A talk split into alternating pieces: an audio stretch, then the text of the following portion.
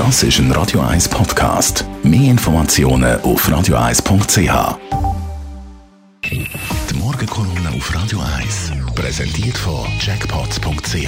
Das Online-Casino der Schweiz. Jackpots.ch. So geht Glück. Morgen, Roger, guten Tag. Guten Morgen, Marc. Sally, hallo. Alles gut also, bei dir? ja, heute stehen ja spannende Entscheidungen an da vom Bundesrat. Was ist zu erwarten? Du, also erstens, nicht die grossen Entscheidungen, was ab dem 1. März passieren wird, obwohl das viele erwartet.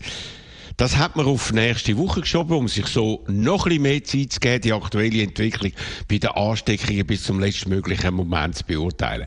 Zweitens, der Druck auf den Bundesrat ist so groß wie noch nie. Dabei handelt es sich vor allem um Partikularinteressen von verschiedenen Branchen und ein politisches Kalkül von gewissen Parteien und Organisationen.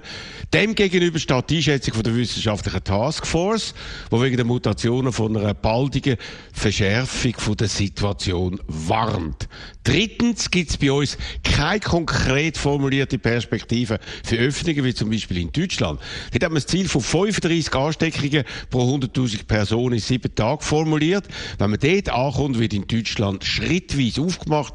Unser Bundesrat hat sich gegen das Vorgehen bisher gesträubt und es ist leider nicht anzunehmen, dass sich das heute ändert.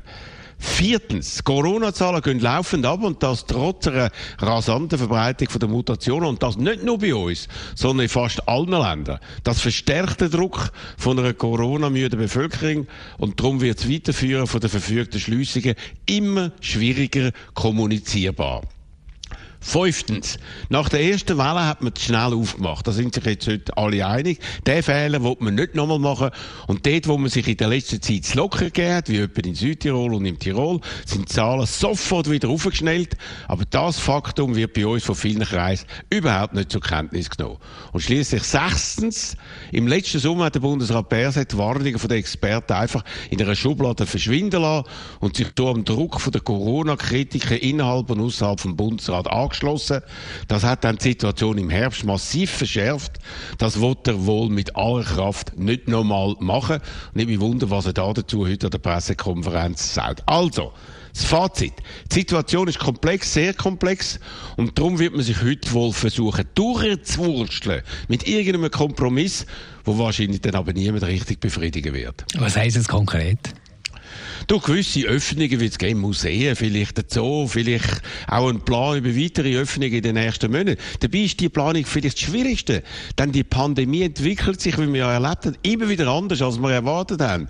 Und es kommen immer neue Faktoren wie die Mutationen, die nicht nur ansteckender sind, sondern auch schwerwiegendere Krankheiten und mehr Todesfälle auslösen sollen. Erschwerend kommt dazu, dass man zwar viel Hoffnung ins Impfen steckt, aber die erhofften Auswirkungen auf die Ansteckung in der Bevölkerung sind noch sehr, sehr viele Monate weit weg, wie etwa die Erfahrung von Israel zeigt, wo die Ansteckungen aktuell immer noch einiges höher sind als in der Schweiz, obwohl dort viel mehr Leute geimpft sind als bei uns.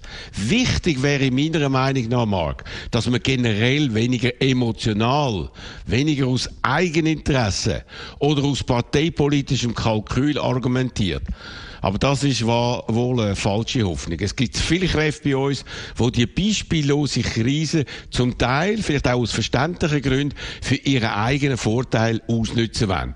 Und da kann ein angeschlagener Bundesrat, der in den letzten Monaten alles andere als optimal kommuniziert hat, nicht wirkungsvoll und überzeugend dagegenhalten. Was wir heute erleben werden, wird also ein Eiertanz sein, um die Gemüter ein bisschen zu beruhigen. Ob das dann zur besten Strategie führen wird, das ist im höchsten Grad zu bezweifeln. Die Morgenkolumne von Roger Schawinski zum Nachlass auf radio1.ch und zum Thema geht es natürlich dem Morgen ein Talkradio von 10 bis 12. Die erste Stunde werden wir über das Burka-Verbot, über die Abstimmungsvorlage diskutieren und in der zweiten Stunde über Corona. Selbstverständlich könnt ihr da euch wieder zuschalten. Morgen von 10 bis 12 Talkradio. Die Morgenkolumne auf Radio 1.